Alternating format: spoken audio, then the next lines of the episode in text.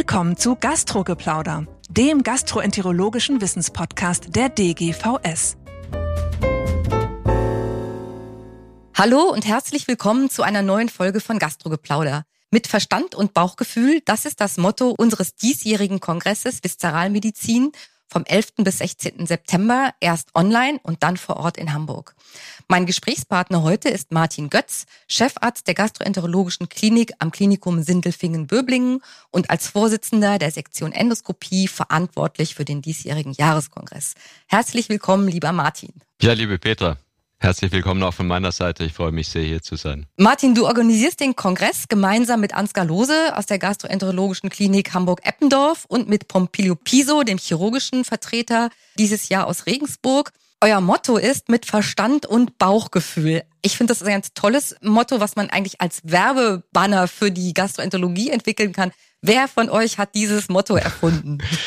Also ich glaube, das darf man offen sagen. Ansgar Lose hat sich das äh, ausgedacht und ich glaube, und wir waren uns auch relativ schnell einig, ich glaube, das ist ein sehr schönes Motto, weil es im Grunde die gesamte Bandbreite der Viszeralmedizin zum Ausdruck bringt, insofern als wir natürlich den wissenschaftlichen Hintergrund benötigen und die empirische Wissenschaft, die wir alle im Laufe unserer Ausbildung mitbekommen haben, aber natürlich auch eben nicht nur Antworten wie ChatGPT geben, sondern tatsächlich auch hoffen, zumindest mit dem Bauchgefühl, mit der Empathie, die quasi das Plus des Arztes gegenüber dem Mediziner ist, noch einen Schritt weitergehen zu können. Und ich glaube auch, dass es sehr schön unser Verständnis von Viszeralmedizin trifft. Absolut. Also ganz großes Kompliment schon gleich als Vorschusslorbeeren für dieses tolle Motto. Dein großes Thema war Nachhaltigkeit. Das lag dir besonders am Herzen. Vielleicht kannst du noch mal ein bisschen schildern, warum diese, ja, sag mal, Leidenschaft für die Nachhaltigkeit bei dir so da ist, wie das gekommen ist. Und wir wollen natürlich vor allem auch hören, wo und wie ihr das auf dem oder du das dann auf dem Kongress abbilden wirst. Ja, also ist natürlich ein Thema, das mich aber im privaten Umfeld schon durchaus etwas länger beschäftigt. Und man muss ja ehrlicherweise sagen, das Thema ist nochmal deutlich aktueller geworden als im Vergleich zur Schwerpunktsetzung, die vor circa eineinhalb Jahren ja stattgefunden hat. Ich bin sehr froh, dass ich da auf Axel Eickhoff auch mit zurückgreifen konnte, der ja auch im Rahmen unserer Fachgesellschaft hier sehr intensiv mitarbeitet. Das Problem ist ja, dass wir, ich glaube, als Gesellschaft und damit auch als Medizin eine gewisse Verantwortung dafür haben, dass wir unseren CO2-Fußabdruck mehr denn je und dringlicher denn je reduzieren. Und ich kann natürlich nur für die Endoskopie im Moment sprechen als Green Endoscopy uns dort bemühen, den Fußabdruck so gering wie möglich zu halten, immer ohne die Qualität unserer Patientenversorgung zu kompromittieren. Aber ehrlich gesagt, das nur auf die Endoskopie bezogen ist natürlich zu kurz gesprungen. Das heißt, Green Endoscopy muss eigentlich Green Hospital sein. Und ich glaube, da werden wir als Fachgesellschaft und werden wir als Ärzte und Mediziner noch einiges zu tun haben damit in der kommenden Zeit. Die Sitzung, die ihr dazu habt, du hast es gerade schon genannt, nennt sich dann auch Green Endoscopy. Nachhaltigkeit in der Endoskopie äh, findet statt am Freitag relativ früh um 8.30 Uhr. Aber ich glaube eigentlich die Bereitschaft, sich für dieses Thema zu engagieren und der Wille, sich dafür zu engagieren, ist so groß wie nie, so dass ich eigentlich sicher bin, dass ihr da guten Zulauf haben werdet. Kannst du vielleicht so ein paar Highlights von der Sitzung uns berichten? Also welche Informationen bekomme ich da? Kriege ich da wirklich konkrete Tipps, wie ich Nachhaltigkeit in meiner Klinik umsetzen kann? Geht es mehr so um Datenlage? Also was macht welchen Fußabdruck? Vielleicht ein paar Worte zu der Sitzung? Ja, also gerne. Ich glaube, es wird so ein bisschen beides sein. Vorausgesetzt ist, das Ganze ist ja eingebettet in politische Rahmenbedingungen. Von daher sind wir da als Endoskopieabteilungen nicht komplett im luftleeren Raum, auch nicht komplett frei in unseren Entscheidungen, das vorausgeschickt. Das zweite vorausgeschickt, und das ist wie im Privatleben, es gibt keine One-Size-Fits-All-Lösung für alle Endoskopien, sondern man wird das immer vor Ort mitentscheiden müssen. Ich glaube, wir haben so ein paar ganz interessante, auch neuere Daten und ist mal schön zusammengefasst worden. Jeder bemüht sich im Moment sehr um Green Endoscopy, aber Daten haben wir relativ wenig. Jetzt hat glücklicherweise die Gruppe um Alexander Meining aus Würzburg mit Frau Henniger, die auch berichten wird, eine sehr schöne Untersuchung gemacht, die vor kurzem in GATT publiziert worden ist und auch bereits im Podcast Gastrogeplauder ja schon kurz vorgestellt wurde, uns auch einfach mal mit Daten versorgt, wie das in Deutschland so ist. Wir hören, dass die Endoskopie der drittgrößte CO2-Produzent innerhalb der Krankenhäuser ist, äh, weil wir natürlich sehr energieintensiv, sehr müllintensiv, materialintensiv auch sind, nach zum Beispiel OPs, Intensivstationen Da können wir sicherlich was bewegen, indem wir versuchen, Material zu reduzieren. Aber der größte CO2-Fußabdruck, den wir machen, ist Heizung und Strom. Also Dinge, die wir auch zu Hause immer wieder gut versuchen können zu drosseln. Und das ist sicherlich was, wo wir ohne viel äh, Kompromittierung der Versorgungsqualität einfach abends die Computer herunterfahren können, einfach die Bildschirme ausmachen können, wenn wir sie nicht mehr nutzen, die Fenster schließen, nachdem wir endoskopiert haben, unter natürlich den Kautelen eines geordneten Betriebsablaufs.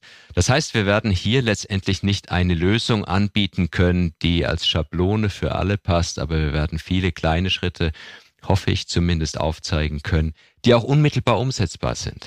Mhm. Und das ist vielleicht ein weiterer Punkt. Jeder scheint so ein bisschen darauf zu warten, dass irgendwas passiert, dass irgendjemand anderes was macht. Ich glaube, wir müssen schlichtweg anfangen.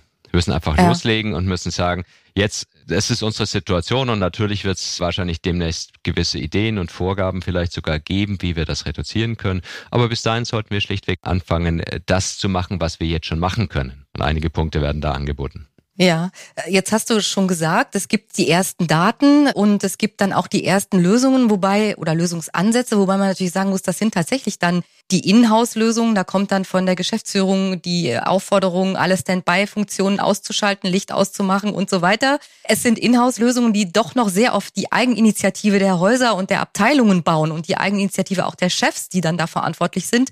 Wie wichtig siehst du denn die Einbettung dieses Themas in die politischen Rahmenbedingungen? Brauchen wir da auch eine Veränderung? Was würdest du dir da wünschen, damit das Thema auch wirklich strukturiert und im großen Stil umsetzbar ist in den Kliniken? Ja, auch da hat die Studie von Alex Meining gezeigt, dass das Ganze ja relativ komplex ist, wenn wir zum Beispiel den CO2-Abdruck unserer Einwegprodukte versuchen nachzuverfolgen, angefangen von Produktions Kosten, Produktions-, Energieverbrauch, Materialien über Transportwege bis hin zur Wiederverwertung oder eben Nicht-Wiederverwertung. Also das ist relativ komplex. Was wir aber sicher sagen können, ist, dass wir durchaus zum Beispiel bei der Mülltrennung vor Ort was bewegen könnten, wenn wir denn von der Vorschriftslage her etwas freier wären. Wir dürfen im Moment nur Papier trennen, wir können keine Umverpackungen trennen und wiederverwenden, weil die allesamt als kontaminiert und äh, risikobehaftet gelten. Also hier könnten wir sicherlich, ich denke jetzt nur mal an so, eine, so eine große Stand-Verpackung, die ja sehr viel Plastik hat, die könnten wir sicher äh, recyceln. Mhm.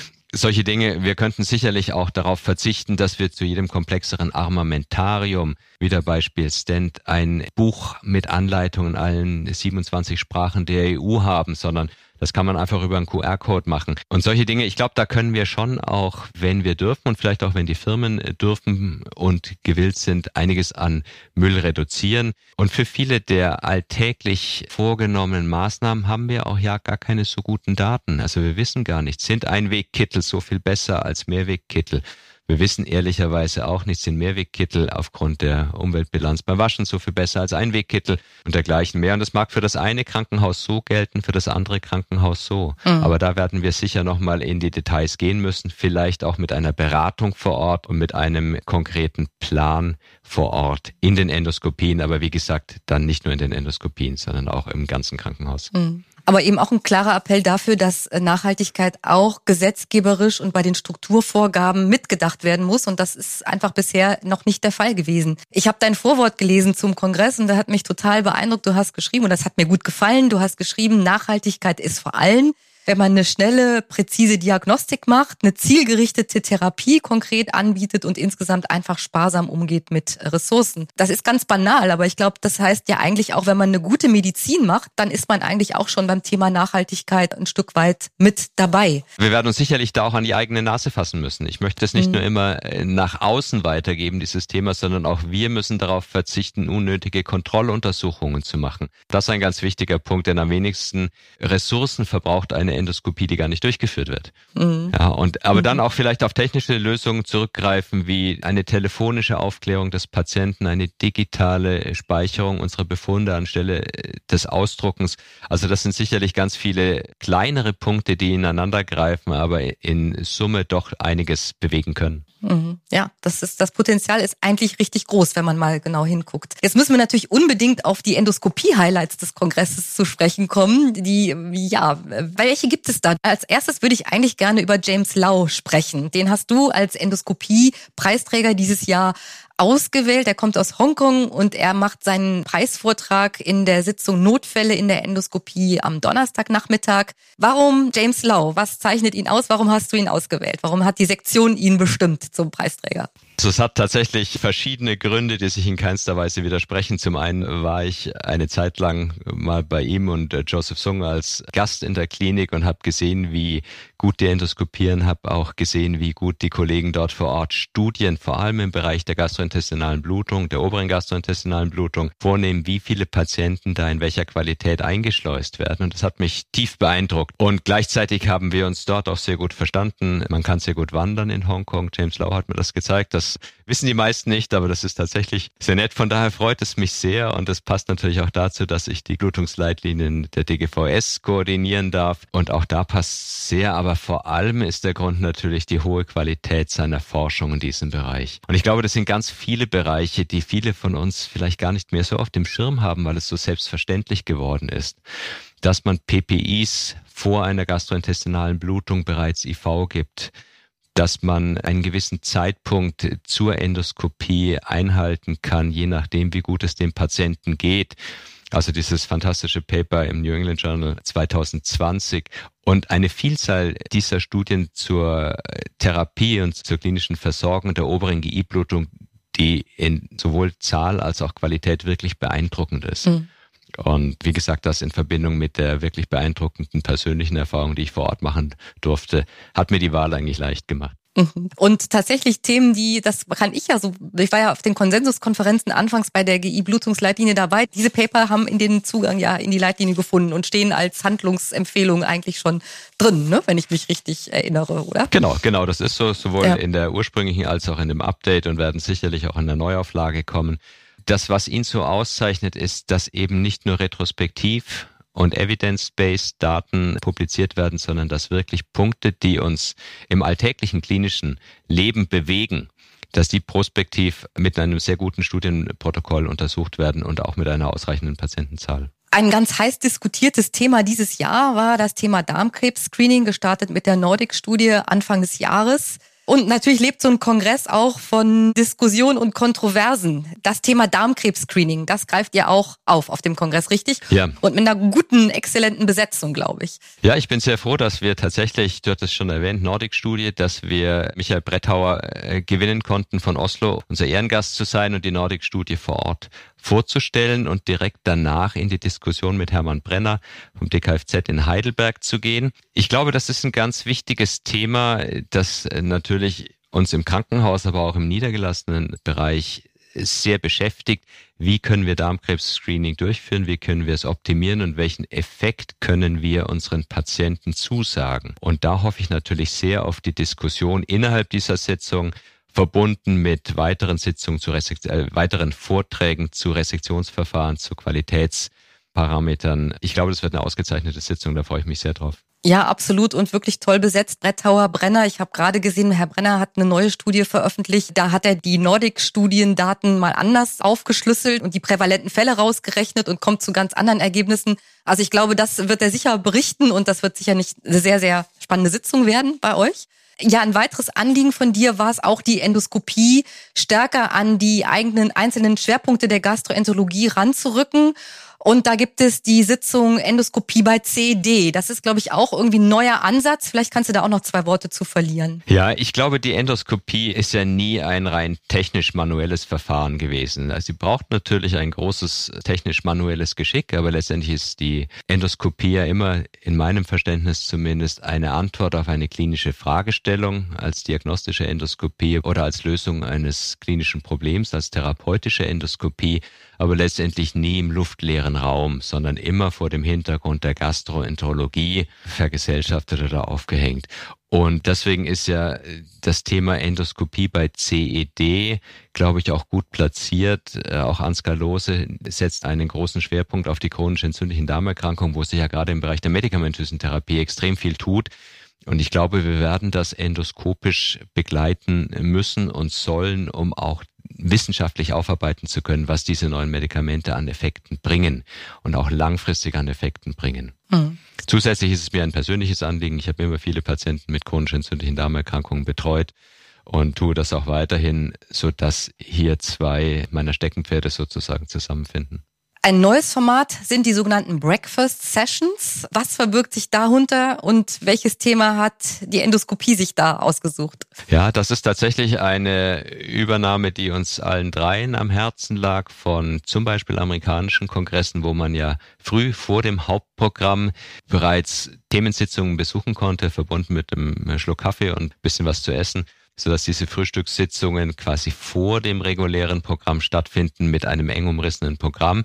In der Endoskopie habe ich jetzt Karrierewege innerhalb der Endoskopie aufzeigen wollen und hier freut es mich sehr, dass, dass wir zwei Referenten gewinnen konnten, die im Grunde das gesamte Spektrum der Endoskopie-basierten Karrierewege abdecken. Also alles von Tätigkeit in der Niederlassung, Tätigkeit als leitender Oberarzt, Tätigkeit als Chefarzt, Tätigkeit als Sektionsleiter innerhalb der Endoskopie oder als Chefärztin in dem Fall in einem assoziierten Krankenhaus. Und ich glaube, da kann man ganz schön diskutieren, was man denn mit der Endoskopie beruflich so anfangen kann. Denn die Endoskopie ist ja doch einer der Bereiche, die breite Teile unserer Fachgesellschaft maßgeblich im alltäglichen Leben tragen. Ja, und ich glaube, die auch ganz wichtig für die Nachwuchsgewinnung ist. Also ich glaube, das ist, die Endoskopie ist ein Teil, der die Gastroenterologie wirklich besonders interessant macht, weil es eben das Fach zwei Säulen oder zwei Fundamente unterteilt. Also sicher auch für den Nachwuchs eine interessante Geschichte. Ja. Die Breakfast Session Endoskopie gibt's donnerstags Wobei wir natürlich in unseren Shownotes gleich noch unser Kongressprogramm verlinken werden, sodass Sie das jetzt hier sich nicht mit aufschreiben müssen, sondern gleich ganz bequem über den Link sich die ganzen Sitzungen, die wir hier anreißen, nochmal ansehen können. Ganz genau, es gibt hier kein festes Programm. Es sind alle herzlich eingeladen, ja. einfach mit zu frühstücken, mit Kaffee zu trinken ja. und zu ah, diskutieren. Okay. Es sind keine Vorträge vorgesehen, sondern es ist wirklich ein Diskussionsforum. Also alle, die interessiert sind, was kann ich mit der Endoskopie in meinem Berufsleben so anfangen, sind herzlich eingeladen, hier mitzudiskutieren und einfach auch auf dem kleinen Dienstweg Fragen zu stellen, die man vielleicht in großen Kongressformaten nicht stellen möchte. Okay, jetzt hoffe ich, dass nach diesem Aufruf genug Brötchen eingeplant sind, damit das auch über die Bühne geht. ähm, ein ganz, ganz etabliertes, tolles Format ist das Videoforum. Ich habe da mal reingeguckt und mir angeguckt, was da alles so demonstriert wird. Das sind ja wirklich Wahnsinnsthemen. Also bitte ein Wort vom Experten zum Videoforum. Was erwartet uns da? Ja, also immer eins meiner Lieblingsformate gewesen auf der Viszeralmedizin, weil das ja diese, ich sage es mal, Rätselstunde ist, die wir im alltäglichen klinischen Leben auch häufig haben und die wir unseren Kollegen auch mitteilen, mit gemeinsam diskutieren. Also das sind verschiedene, vor allem Video- oder bildbasierte Falldarstellungen von selteneren Konstellationen bei Patienten, die einen endoskopischen Schwerpunkt haben. Und es wird immer eine kurze Falldarstellung geben und dann eine gewisse Diskussion, natürlich mit Auflösung am Schluss. Okay. Auch mit eingepreist in diese Sitzung ist die Verleihung des Endoskopie-Forschungspreises. Ich möchte noch nicht zu viel verraten, aber auch darauf freue ich mich sehr. Gut, der Corona-Zeit haben wir zu verdanken, dass wir heute quasi eine ganze viszeralmedizinische Woche haben. Also wir haben den bisher jetzt ja über, hauptsächlich über den physischen Kongress in Hamburg gesprochen. Wir starten aber Anfang der Woche, Montag, Dienstag, mit den sogenannten Power Lessons. Die Power Lessons Endoskopie gibt's dienstags abends. Für wen hast du diese Sitzung konzipiert? Das ist im Grunde eine kurze Zusammenfassung aller Striking News sozusagen, die in kurzer und konzentrierter Art und Weise dargestellt werden. Also wer sich ganz kurz informieren will, ist da gut aufgehoben. Wir haben das auch so ein Stück weit anstelle eines Postgraduiertenkurses gemacht. Der Postgraduiertenkurs wird zu einem späteren Zeitpunkt angeboten werden, haben aber gesagt, dass das eine gewisse Doppelstruktur darstellt, die Power Lessons und der Postgraduiertenkurs, sodass die Power Lessons im Grunde die Zusammenfassung der Themen sind, die neu publiziert wurden. Mhm. Wird auch aufgezeichnet, also bequem auch im Nachgang anzugucken, ne, diese Power Lessons. Ja, weitere Highlights. Habe ich was Wichtiges vergessen? Gibt es noch Sitzungen, Punkte, die du gerne ansprechen möchtest, die ich jetzt hier noch nicht erwähnt habe? Wir haben wieder so eine, eine allgemeine Sitzung, ein Sammelsurium an Themen, die uns immer schon bewegt haben. Wir haben eine kluge Entscheiden-Sitzung mit hineingenommen. Wir haben eine How I Do It-Sitzung zu allgemeinen endoskopischen Problemen mit hineingenommen, die etwas anders als sonst von jeweils zwei Referenten pro Thema bespielt wird, um auch darzustellen, dass es eben nicht nur den einen richtigen Weg gibt, sondern dass möglicherweise verschiedene Wege zum Ziel führen können. Also Stichwort Gallengangszugang eher mittels ERCP, eher mittels Endosonographie geführtem Gallengangszustand. Also das wird in der Diskussion hoffentlich mit zwei Referenten und entsprechend Vorsitzenden etwas lebendiger werden als ein reiner Frontalvortrag. Okay. Und auch eine Sitzung, meine wichtigsten Paper, die nochmal darstellen soll, ein Kollege wird die Paper darstellen, ein Kollege, eine Kollegin wird darstellen, wie diese Paper im klinischen Alltag relevant sind. Also ich hoffe, dass wir dadurch etwas andere Formate auch noch mit anbieten können, die aber nichtsdestotrotz inhaltlich sehr interessant sind. Mhm. Auch ein bisschen so ein Schwerpunkt auf Interaktivität höre ich so raus bei den Formaten, die du sowohl den neuen als auch den alten Formaten, äh, wie ihr die jetzt äh, gestalten wollt auf dem Kongress. Wir freuen uns ja, dass wir uns wieder treffen dürfen. Von daher wollen mhm. wir das auch nutzen, dass wir eben nicht diese frontale äh, Vortragsform wählen oder nicht okay. nur diese frontale Vortragsform wählen, sondern ja. dass wir eben auch in die Interaktion direkter gehen können. Das ist jetzt die Steilvorlage für meine letzte Frage. Feiern. Also Kongress heißt Netzwerken, Netzwerken heißt Feiern. Gibt es überhaupt noch Karten für die Party? Weißt du, äh, wie der Stand der Dinge ist? die Frage muss ich zurückgeben. Das, okay. äh, das also, weißt du, ähm, weiß die Geschäftsstelle ja. besser als ich. Es sind alle herzlich eingeladen und ich glaube, das haben wir wirklich gelernt in der Corona-Zeit und das haben wir schmerzlich vermisst, dass eben ein Kongress deutlich mehr ist, als nur die Vorträge zu hören, sondern es ist auch das gemeinsam aus dem Vortrag rausgehen und dann kurz zu fragen, wie geht's eigentlich, was machst du? Genau. Wer sucht wen? Wo sind welche Stellen frei? Aber auch, was machen Absolut. die Kinder? Und diese genau. Dinge, also an alle, kommen Sie nach Hamburg. Es macht viel Spaß. Karten, ich glaube, wir kriegen das hin. Karten für die Feiern. Wir kriegen das hin. Genau. Und wenn es auf der Party nicht klappt, es ist auch immer am Rande des Kongresses immer viel Gelegenheit, sich irgendwo mal ein bisschen auszutauschen. Unser Kongress soll natürlich vor allem auch die große Breite und Vielfalt unseres Faches widerspiegeln. Wir haben heute über den Schwerpunkt Nachhaltigkeit Endoskopie gesprochen, aber es gibt natürlich auch den Schwerpunkt von Ansgar Lose, der den bei Inflammation und Onkologie gelegt hat. Wir werden auch darüber ein bisschen berichten, was auf dem Kongress kommt, was die Neuerungen sind. Es gibt einen Science-Track, über den Herr Lose sprechen wird, in der nächsten Folge zusammen mit Thomas Rösch. Ich hoffe, Sie sind wieder dabei. Alle Sitzungen und Informationen, die wir heute besprochen haben, finden Sie natürlich auf der Kongress-Webseite, auf die wir auch verlinken. Dir, Martin, ganz vielen herzlichen Dank für dieses Gespräch. Ich drücke jetzt schon mal die Daumen, wünsche viel Erfolg und vor allem aber auch eine bereichernde Zeit für uns alle. Und ich hoffe, liebe Hörerinnen und Hörer, dass es Gelegenheit gibt, auch mit Ihnen vielleicht ins Gespräch zu kommen. Besten Dank auch von meiner Seite. Ich freue mich auf Hamburg im September. Bis dahin. Das war Gastrogeplauder, der gastroenterologische Wissenspodcast der DGVS. Alle Informationen und Links zur Folge finden Sie in den Show Notes und unter dgvs.de slash podcast. Haben Sie Feedback oder Fragen zur Folge oder möchten Sie ein Thema vorschlagen, dann schreiben Sie uns an podcast.dgvs.de. Vielen Dank fürs Zuhören und bis zum nächsten Mal bei Gastrogeplauder.